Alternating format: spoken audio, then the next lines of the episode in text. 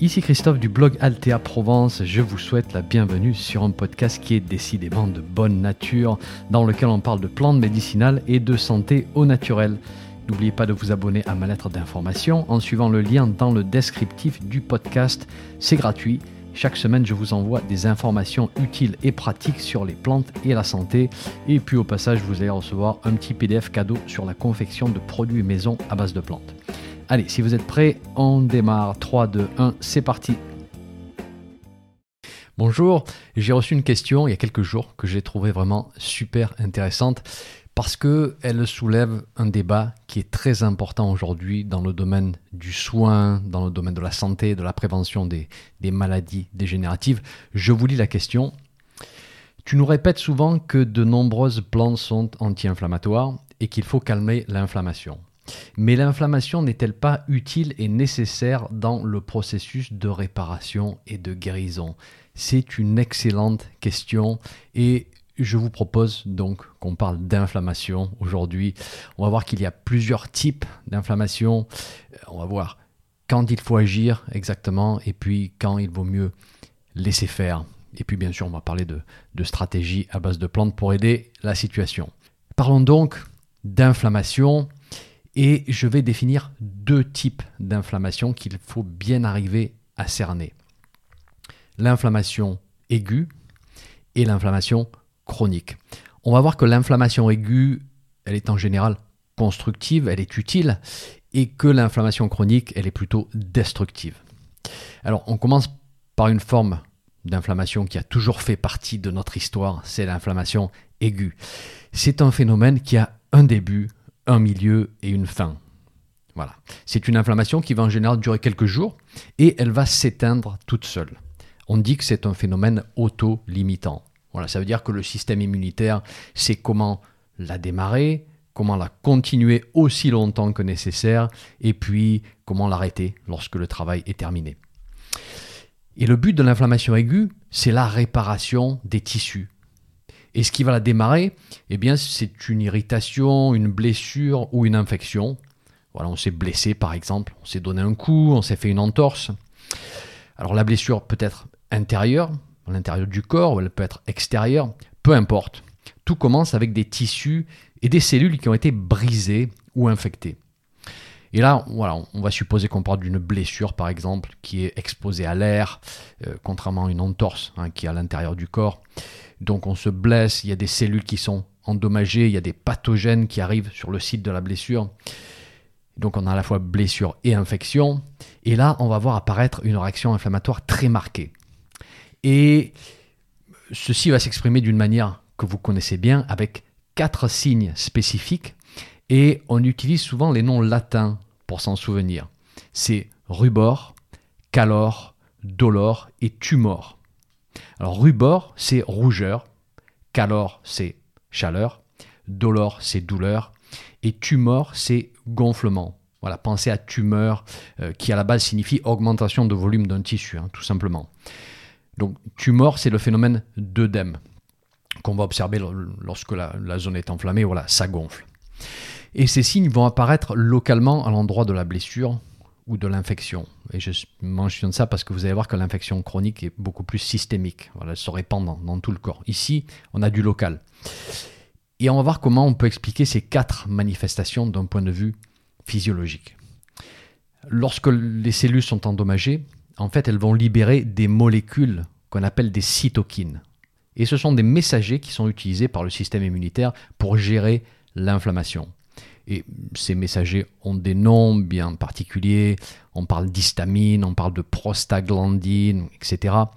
Et ils sont pro-inflammatoires. Donc ils vont démarrer et ils vont entretenir le processus d'inflammation. Ils vont stimuler les vaisseaux sanguins qui sont à proximité pour qu'ils se dilatent, voilà, pour apporter plus de sang, parce que le sang va être nécessaire pour réparer la zone. Ah, le sang apporte aussi des globules blancs, il apporte de l'oxygène, il apporte des nutriments. Et qui dit plus de sang dans la zone dit bien sûr rougeur et chaleur. Deux de nos paramètres. Le sang artériel est rouge, il est chaud, donc voilà, ça explique euh, ceci. Les petits vaisseaux vont aussi devenir perméables, c'est-à-dire que plutôt que de garder le fluide euh, à l'intérieur des vaisseaux, ils vont laisser les fluides s'échapper dans les tissus qui sont environnants, ce qui va entraîner le gonflement, l'œdème. Euh, les globules blancs qui circulent dans le sang vont aussi pouvoir sortir des vaisseaux au travers de, petites cryptes qui vont être ouvertes dans la paroi des vaisseaux. Et donc on va baigner la zone de liquide réparateur. Les globules blancs vont venir détruire les pathogènes qui sont potentiellement présents. Ils vont aussi venir digérer des petits débris de cellules qui ont été endommagés. Donc ce sont un petit peu comme des aspirateurs qui vont venir nettoyer la zone. Et ils vont sécréter eux aussi des cytokines inflammatoires. Donc au plus il y a des débris à nettoyer, au plus il y a des pathogènes, au plus l'inflammation va augmenter. Voilà. Et tout ce processus est très pro-oxydant, c'est-à-dire que ça va libérer des, des, radicaux libres. Mais ça, ça fait partie du processus normal, ça ne va durer que quelques jours. Donc il n'y a pas de raison de se soucier sur ce point-là. Et de toute manière, les globules blancs ont besoin de ces radicaux libres pour faire leur travail. Voilà. Donc ça, c'est un processus normal. Il y aura aussi fabrication d'une petite barrière de fibrine pour isoler la zone temporairement et empêcher que des toxines n'atteignent tout le système. Donc vous voyez comme c'est sophistiqué, on va isoler la zone pour qu'elle puisse se réparer sans affecter les autres zones du corps au cas où il y ait une toxicité localement. Donc voilà, c'est d'une sophistication assez incroyable. Alors on n'a pas parlé de la douleur. Hein. Pourquoi la douleur? Parce que dans nos tissus, on a des terminaisons nerveuses. Elles sont partout. Et lorsque certaines cytokines pro-inflammatoires, comme les prostaglandines, ou certains déchets bactériens atteignent ces terminaisons nerveuses, eh bien, devinez ce qu'il se passe. Le nerf va envoyer un signal électrique jusqu'au cerveau. Et à ce moment-là, on va ressentir la douleur. Et le but de la douleur, c'est pas de nous pourrir la vie, c'est juste d'attirer notre attention pour qu'on arrête nos activités qui ont peut-être provoqué le problème à la base, et qu'on s'occupe de la zone en question, tout simplement. Parfois, la douleur et le gonflement vont être tels qu'on ne peut plus bouger. C'est le cas d'une entorse, par exemple. On ne va plus pouvoir poser le pied pendant quelques jours.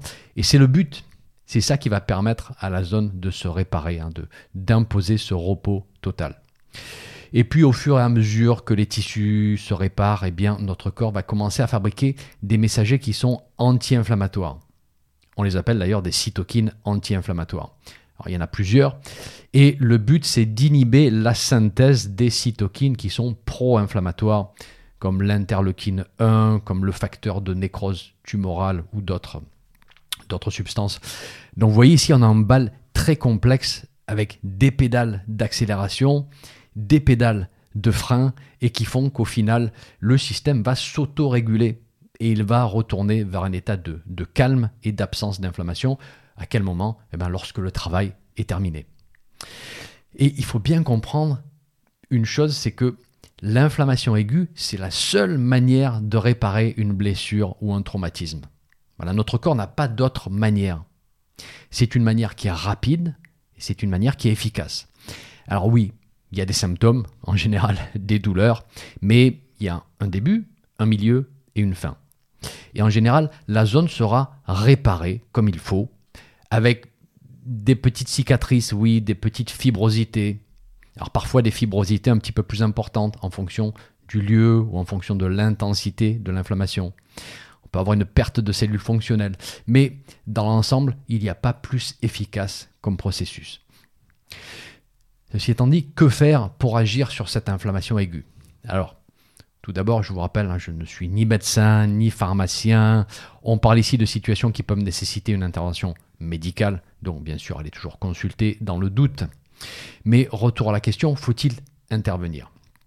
Alors, si possible, mieux vaut ne pas intervenir. Mais parfois, comme vous le savez, il est nécessaire de le faire. Euh, si la douleur est telle que la personne ne peut plus la tolérer, par exemple, ou peut-être que la personne n'arrive plus à dormir à cause de l'inconfort, parce que la perte de sommeil va affecter notre capacité de réparation et de guérison. Donc c'est un équilibre, hein. rien n'est blanc et noir. Soulager, mais pas bloqué, serait idéal. Et là, dans ce contexte, eh bien, les plantes médicinales peuvent s'avérer super utiles parce que justement, dans les plages d'utilisation normale, elles ont tendance à équilibrer sans bloquer. Alors des exemples. Bon, lorsqu'on parle de blessures de la peau ou des muqueuses, dans le monde des plantes, on a plusieurs options. Je vous ai souvent parlé des, plantes qui sont riches en tanins, par exemple, hein, qui sont astringentes, qui vont tanner les tissus, qui vont resserrer, qui vont aider à la réparation, qui vont détruire certains pathogènes au passage. Euh, si on parle d'une inflammation aiguë du milieu intestinal, ces plantes euh, riches en tanins, elles vont freiner les diarrhées. Si on parle du milieu vaginal, elles vont freiner les écoulements, elles vont calmer les brûlures. On peut les appliquer dans certaines zones très rouges et enflammées, comme euh, la muqueuse de l'œil, hein, sous forme d'infusion ou d'hydrolat. Euh, quelques exemples de plantes dans cette famille? On a, déjà parlé pas mal dans le passé. On a les feuilles de ronce, on a les feuilles de noisetier, on a l'écorce de chêne, on a l'aigre-moine, on a le plantain, etc. Donc on a plein de choix hein, dans cette famille. On a aussi des plantes qui sont fortement aromatiques, comme le thym, l'origan, la sarriette, bien d'autres. Alors pourquoi les utiliser dans ce contexte? Eh bien parce qu'elles ont un pouvoir fortement désinfectant. Elles vont aider le corps à éliminer des pathogènes. Euh, donc voilà, si localement on a une plaie par exemple, inflammation aiguë à cet endroit, possibilité d'infection, plantes aromatiques vont aider à gérer ça. Euh, un autre exemple, si vous êtes abîmé en muscle, vous savez que des préparations comme le baume du tigre, hein, qui sont très aromatiques, très balsamiques, elles vont venir détendre un petit peu la zone qui est, voilà, qui est spasmodique, et elles vont calmer le gonflement, elles vont calmer la douleur, l'inflammation. Donc voilà, avec les plantes, on arrive à, à calmer, à moduler, histoire de rendre la situation un petit peu plus supportable, mais on va essayer de, ne pas bloquer surtout. on pourrait bloquer avec les plantes médicinales, on pourrait prendre des doses qui sont telles que ça va bloquer le processus. C'est pas le but. Et puis parfois, on peut avoir recours à des plantes anti-inflammatoires qui ont une action plus systémique. C'est-à-dire qu'on les prend en interne, sous forme d'infusion, décoction, teinture, autres extraits liquides, gélules, etc. Et l'effet modulateur va se répandre dans tout le corps et elles vont nous aider à mieux gérer la situation. Et là, on a des plantes bien connues comme la reine des prés, comme l'écorce de sol, comme le gingembre, comme la boswellia, etc. Il y a toute une liste. on dit qu'elles sont anti-inflammatoires systémiques. Parfois, dans ces situations-là, il y a aussi présence de crampes musculaires qui vont provoquer des douleurs. Et donc là, on va rajouter des plantes qui ont des propriétés antispasmodiques. Voilà, parfois les spasmes, c'est un petit peu la, réaction du corps lorsqu'il y a une forte inflammation, c'est normal. Et là, on va essayer de, relaxer un petit peu. Euh, donc euh, voilà, ça peut être des muscles lisses, digestifs ou des muscles de l'utérus par exemple. Et là, on a des plantes comme l'achille millefeuille, comme la camomille matricaire. Et donc, avec toutes ces plantes, avec tous ces leviers d'action, on va essayer de, combiner plusieurs propriétés des plantes en fonction de, la zone, en fonction de l'intensité de l'inflammation, est-ce qu'il y a des spasmes ou pas. Et on va essayer de se préparer des mélanges. Et on va consommer ces mélanges régulièrement dans la journée. Comme je vous disais, l'inflammation aiguë ne dure que quelques jours. Voilà, on va essayer de, de traverser ça du mieux possible. Et je vais vous avouer quelque chose. Si vous m'aviez demandé il y a 10 ans si on peut vraiment soulager une inflammation très aiguë avec les plantes, j'aurais hésité et je vous aurais dit eh, probablement pas. Les plantes sont surtout efficaces pour toute situation chronique. Voilà, il nous faut du temps pour qu'elles pour qu'elles nous apportent leurs propriétés et une situation de aiguë juste sur quelques jours, j'aurais beaucoup hésité. Et je reconnais aujourd'hui que je m'étais trompé parce que j'ai pu observer encore et encore que les plantes bien dosées, et prises fréquemment lorsqu'il y a un problème aigu peuvent vraiment bien fonctionner. Mais vous avez noté que j'ai insisté sur quelques points là. Bien dosées, prises fréquemment. Alors là encore, ne faites pas n'importe quoi. On passe par la case médecin d'abord. Et vous expliquez ce que j'entends par fréquemment et bien dosé. On va dire que c'est hors contexte de ce podcast parce que ça devient un petit peu voilà, il y, a quelques hum, précisions et quelques sophistications à, connaître, mais ça vous donne une idée sur le fait que lorsque la situation est aiguë, la prise typique qu'on va vous recommander, qui consiste à prendre les plantes deux fois par jour, matin et soir, hum, ça va être beaucoup trop limité. Voilà, il faudra prendre les plantes beaucoup plus régulièrement. Donc ça, c'était pour l'inflammation aiguë. Lorsqu'on peut laisser faire, on laisse faire. Lorsqu'on a besoin de soulager sans bloquer, on peut le faire avec les plantes. Et au bout de quelques jours, en général, tout est rentré dans l'ordre. On passe maintenant à un sujet beaucoup plus délicat et beaucoup plus d'actualité qui est l'inflammation chronique. C'est un concept qui a commencé à faire son apparition relativement tard dans les études scientifiques. Et c'est un type d'inflammation qu'on n'a probablement pas vu très souvent dans notre histoire en tant qu'animal sur cette planète. Voilà, c'est relativement nouveau et vous allez très vite comprendre pourquoi. C'est une inflammation qu'on appelle de bas niveau ou de bas grade ou inflammation à bas bruit, ce qui veut dire qu'elle s'établit dans notre corps d'une manière chronique, voilà, non-stop, tous les jours, toutes les semaines, tous les mois, mais qu'il n'y a pas les signes classiques rubor, calor, dolor, tumor. En fait, cette inflammation chronique, elle ne fait pas de bruit et c'est ça qui est très insidieux. On est constamment un petit peu enflammé et on ne le réalise même pas jusqu'à ce qu'il y ait assez de dommages pour que certains signes commencent à apparaître. Alors cette inflammation-là, elle n'est absolument pas productive parce que c'est un signe que le corps essaye de réparer une zone qui n'est pas réparable, ou d'éliminer une toxicité qui n'est pas éliminable. Et surtout, que le système immunitaire est constamment titillé, constamment provoqué, excité par certains déclencheurs qu'il va falloir découvrir et éliminer le plus possible. À ma connaissance, il n'y a pas une maladie chronique dégénérative aujourd'hui pour laquelle l'inflammation chronique n'est pas impliqués. Voilà, qu'on parle de cancer, maladie auto-immune, maladie métabolique comme le diabète, maladie cardiovasculaire, maladie neurodégénérative comme la maladie d'Alzheimer, regardez les études. Toutes ces maladies partagent un point commun, c'est l'inflammation chronique. Et là, vous allez me dire, oui, mais d'accord, ok, ça c'est normal.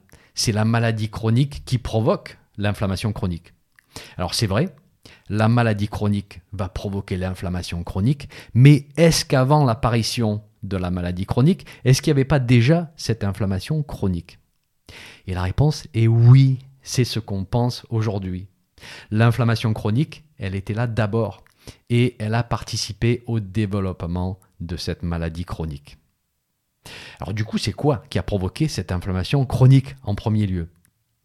Et Bon, bah ça, ça va nous amener dans un grand débat qui est complexe, mais je vais vous donner des pistes. D'abord, une inflammation intestinale chronique qui serait provoquée par des aliments irritants, par une alimentation industrielle bourrée de conservateurs, par exemple. Voilà. Ou d'une manière individuelle, parce que ça va varier d'individu à individu, il y a toute la discussion des intolérances alimentaires, qui est très importante aujourd'hui.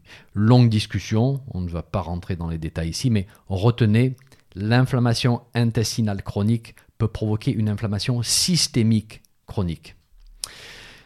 Un déséquilibre du microbiote intestinal, donc un problème de flore intestinale. Si le système immunitaire ne reconnaît plus le microbiote, que ce microbiote devient menaçant parce qu'il y a certaines souches bactériennes ou fongiques qui se développent euh, un petit peu trop, eh bien le système immunitaire va être constamment en état d'excitation et donc d'inflammation. Donc, flore intestinale. Un déséquilibre des acides gras que nous consommons dans notre alimentation, en particulier les acides gras polyinsaturés, acides gras oméga 3 par rapport aux oméga 6, euh, trop peu d'oméga 3, trop d'oméga 6 va favoriser la production des cytokines pro-inflammatoires. Voilà. Un niveau de stress élevé peut aggraver une inflammation chronique parce que ça nous met dans des états d'hyperréactivité inflammatoire, ce qui est tout à fait normal. Parce que le stress, il est fait pour être déclenché dans des situations où notre vie est en jeu. Donc évidemment que le système immunitaire est hyperréactif. Évidemment qu'il est prêt à s'enflammer à la moindre occasion, parce que s'il y a danger et risque de blessure, il faut pouvoir réparer très vite, il faut pouvoir coaguler très vite. Et pour ça, il nous faut une bonne réponse inflammatoire. Sauf que aujourd'hui, eh ben, comme vous le savez, on se stresse pour des situations qui n'ont rien à voir avec notre survie. Et ça, c'est néfaste. Le sommeil est extrêmement important. pour avoir une réaction inflammatoire équilibrée, il faut bien dormir. Parce que sinon, le corps est en état de stress physiologique constamment. Et ça, ça va aggraver la situation. Une présence de toxines, de métaux lourds, d'autres substances agressives dans notre environnement, dans nos tissus, exposition aux moisissures, etc. Donc ça, c'est toute la toxicité de notre environnement, vaste sujet de discussion. Ensuite, nous avons un surpoids ou une obésité, parce que les cellules adipeuses, qu'est-ce qu'elles font? Elles secrètent des substances pro-inflammatoires. Pendant des années, on a pensé que les cellules adipeuses était complètement inerte et on s'est aperçu que c'est complètement faux. Ce sont des petites cellules endocrines, elles fabriquent plein de petites choses, dont des substances pro-inflammatoires. Voilà.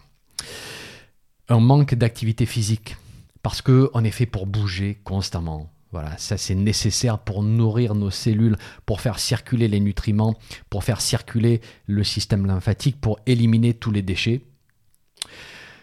Une mauvaise hygiène buccale, je ne sais pas si vous saviez, mais ça peut provoquer cette inflammation systémique. Ça, ça a été démontré dans certaines études. Donc, je vous ai donné une grande liste de paramètres. Le but, c'est de les passer en revue si on suspecte une inflammation chronique et d'agir dessus le plus possible.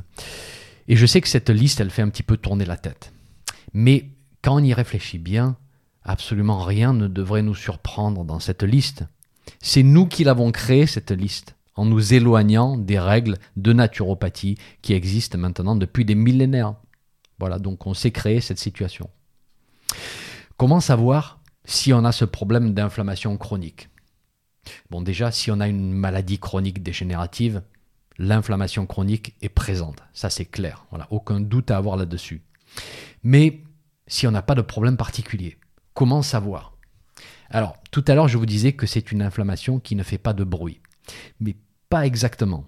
En fait, à partir d'un certain âge, on commence à avoir nos zones sensibles, nos zones de, faiblesse, nos zones qui ont, été impactées par la vie.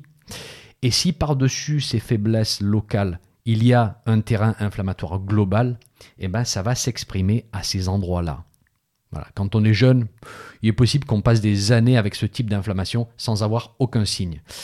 Mais lorsqu'on arrive, allez, on va dire, à la quarantaine, alors ça commence à s'exprimer. Et d'ailleurs, les Américains ont inventé un mot qui est super intéressant, moi j'aime beaucoup, qui est inflammaging, qui est une concentration des mots inflammation et aging, donc inflammation et vieillissement. Donc ça nous dit quoi? Ça nous dit que ça va finir par s'exprimer. Peut-être des petites douleurs dans les articulations des mains lorsqu'on se lève le matin et qu'on est un petit peu raide.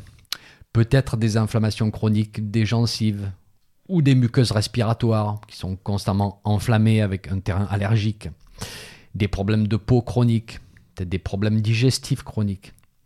Chez moi, par exemple, mes migraines peuvent se réveiller dans les périodes où, je suis enflammé, parce que bah, chez moi, c'est l'un de mes points faibles, etc., etc. Donc, chacun pourrait faire son bilan. Et votre médecin pourrait aussi vous aider avec un examen physique et une mesure de certains marqueurs sanguins comme un dosage de la protéine C-réactive ultra sensible. Et d'autres marqueurs, donc je ne vais pas vous donner la liste ici parce que sinon ça va vite devenir très technique, ce n'était pas le but de la discussion. On devrait aussi faire un bilan de notre environnement. L'eau qu'on boit, est-ce qu'on l'a fait analyser? Est-ce qu'on utilise un filtre efficace? Présence de moisissures dans une maison qui est très humide. Présence de métaux lourds peut-être sur un lieu de travail. Donc voilà, c'est une grande réflexion de fond qui s'applique à la prévention d'à peu près toutes les maladies et qui s'applique aussi lorsqu'on a une de ces maladies chroniques déclarées. Alors que faire pour calmer une inflammation chronique? Eh bien on va essayer d'éliminer le plus possible de déclencheurs dans notre vie quotidienne. D'abord bouger régulièrement, mais, mais bouger constamment marcher, déplacer des choses, soulever, couper du bois, jardiner, voilà, un petit peu tous les jours. Notre corps a besoin de ceci pour fonctionner, pour faire circuler, pour éliminer. Si vous regardez les structures veineuses ou lymphatiques, par exemple, eh ben vous voyez qu'elles ont besoin de contractions musculaires. Sinon, ça ne va pas circuler. En particulier lorsque vous atteignez la quarantaine et que les structures commencent à s'affaiblir, hein, si on ne les utilise pas Voilà, on, on veut stimuler la régénérescence plutôt que la dégradation et la perte de fonction. Et la science nous confirme aujourd'hui que l'activité physique, alors adaptée à la personne bien sûr, est l'une des interventions les plus efficaces pour calmer l'inflammation. Et ça, on n'en parle pas assez. Ensuite, s'occuper du système digestif, microbiote, intolérance alimentaire avec des tests d'élimination et de réintroduction de certains aliments, équilibre des acides gras avec consommation d'acides gras oméga 3, euh, calmer des inflammations digestives avec des plantes comme le curcuma ou la camomille matricaire ou le plantain peut-être ou la reine des prés. Et n'oubliez pas que le système digestif commence aussi dans la bouche et que les inflammations buccales, enfin chroniques je veux dire, ne sont pas normales. Voilà. On va essayer de réduire notre exposition à la charge toxique qui se trouve dans notre environnement, c'est-à-dire l'eau, nourriture, mycotoxines, métaux lourds. Alors je sais, hein, c'est un vaste sujet, je suis loin d'avoir toutes les solutions ici, mais il faut faire la réflexion. Ingérer assez d'antioxydants au travers d'une multitude de légumes et de fruits de différentes couleurs. Voilà, on dit qu'il faut manger toutes les couleurs de l'arc-en-ciel. Tous ces pigments naturels sont très antioxydants. Donc on veut du rouge, on veut du jaune, on veut de l'orange, du violet, du vert. toutes ces couleurs-là, euh, des fruits et des légumes, alors du local, du bio bien sûr, euh, ça va apporter un effet très fortement antioxydant. Ces pigments de couleur sont antioxydants. Après, dans le monde des plantes, on a beaucoup de plantes antioxydantes. Ma favorite, je vous en ai déjà parlé plusieurs fois, c'est le romarin, mais vous avez aussi le thé vert, et vous avez de nombreuses plantes aromatiques des jardins comme la menthe ou le basilic qui sont très puissamment antioxydants. Gérez votre stress. Voilà, si vous souffrez d'une maladie chronique dégénérative, je pense que vous avez remarqué que les périodes de stress rendent tous les symptômes beaucoup plus aigus, beaucoup plus intenses. Et comme je vous expliquais il y a quelques minutes, le stress chronique vous met dans des états d'hyper-excitabilité inflammatoire. Il faut faire baisser ces niveaux de stress. Activité physique, méditation, yoga, etc. Avoir en fonction de vos envies. Et puis on a aussi les plantes calmantes ou les plantes adaptogènes, qu'on appelle adaptogènes, qui nous aident à nous adapter à certains niveaux de stress. J'en ai déjà parlé dans d'autres podcasts et vidéos. Et enfin, dernier point, on va introduire des plantes action anti-inflammatoire systémique.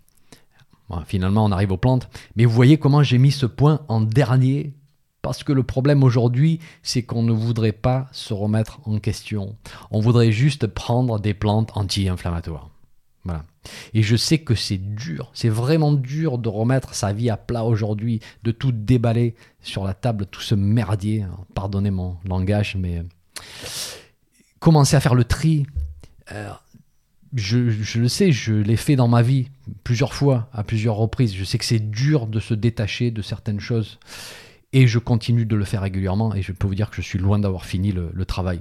Mais il faut avancer un petit peu chaque année. Voilà, il faut faire ce travail. C'est très itératif. Il ne faut pas essayer de tout faire en même temps, mais s'attaquer à un petit chantier, le faire, passer au chantier suivant. Voilà, c'est juste primordial si on veut garder une santé solide aujourd'hui. Et je pense que vous savez de quoi je parle si vous avez démarré ce voyage. Alors ceci étant dit, quelles sont les plantes anti-inflammatoires qui sont particulièrement adaptées aux inflammations chroniques? Alors je vais vous donner mes favorites. D'abord, le curcuma. Je continue de travailler avec le curcuma, je continue d'être pleinement satisfait de ses propriétés. Je ne suis absolument pas d'accord avec ceux qui disent que cette plante ne fonctionne pas si on n'utilise pas des formes qui sont encapsulées dans des liposomes et standardisées d'une manière ou d'une autre. J'en ai parlé dans mon coup de gueule sur le sujet. Hein, vous pouvez aller consulter euh, ce podcast. Euh, donc curcuma, le gingembre est excellent. Je trouve que le romarin est très utile, à la fois anti-inflammatoire et antioxydant. J'aime beaucoup la reine des prés, superbe plante anti-inflammatoire bien de chez nous. J'aime beaucoup les feuilles de cassis. J'aime beaucoup la partenelle. Il y en a d'autres. Mais déjà avec ces plantes, on peut commencer à faire des mélanges en fonction de la situation. Alors pourquoi ne pas faire par exemple un mélange à infusion avec un quart de feuilles de cassis un quart sommité fleurie de Rennes des Prés, un quart partenelle et un quart menthe poivrée pour le goût, par exemple, voilà, proportion donnée en fonction du poids. Euh, on utiliserait une eau à 85 degrés ici hein, pour ne pas abîmer la reine des prés parce qu'elle est fragile. Dans tout le mélange, c'est probablement la plante la plus fragile. Ou alors pour ceux qui aiment un effet réchauffant, par exemple l'effet réchauffant du, gingembre, pourquoi ne pas faire des infusions moitié gingembre, moitié romarin, hein, pour rester dans une énergétique très chaude, etc., etc. On a des tonnes de combinaisons possibles avec les plantes. Et est-ce qu'on va prendre ces plantes pendant une semaine et après on va faire une pause? Ben non, parce qu'on est dans l'inflammation chronique ici. Donc il faut faire une prise sur le long terme en particulier lorsqu'on souffre de maladies chroniques dégénératives, hein, justement. Voilà. C'est ça qui va nous permettre de calmer la situation, euh, de respirer un peu, et dès qu'on arrive à un petit peu respirer, hein, si on a une maladie chronique dégénérative, eh ben on, a plus d'énergie pour se poser les grandes questions et pour faire un bilan complet de notre hygiène de vie. Donc ces plantes anti-inflammatoires, elles arrivent après l'hygiène de vie, mais parfois, comme vous le voyez, elles peuvent arriver avant aussi, parce que on a une problématique à gérer parce qu'on aimerait calmer un petit peu la situation, respirer pour pouvoir après prendre du recul. J'espère que vous arrivez à, voir ce dont je parle ici. Euh, et toute cette réflexion associée aux plantes, ça va être la seule manière de venir à bout de l'inflammation chronique. Voilà. C'est la seule manière de faire de la vraie prévention pour le futur. Voilà, vraiment prendre le temps de se regarder en face avec tous nos défauts, avec toutes nos mauvaises habitudes, moi y compris, et puis commencer à, taper dans la butte. Et ben c'est tout pour aujourd'hui. On a passé en revue un concept absolument clé, l'inflammation chronique, et on a vu qu'une stratégie anti-inflammatoire avec les plantes était une partie absolument nécessaire de l'accompagnement de toute problématique chronique dégénérative en parallèle avec cette remise en question. Allez, je vous laisse. J'espère que vous avez trouvé cette discussion utile et je vous dis à très bientôt pour un nouveau podcast. Un petit message avant de vous laisser. Si vous avez aimé ce podcast, merci de laisser une évaluation sur votre plateforme de podcast favorite. Ça permettra à d'autres personnes de découvrir mon podcast et d'en profiter. Un grand merci.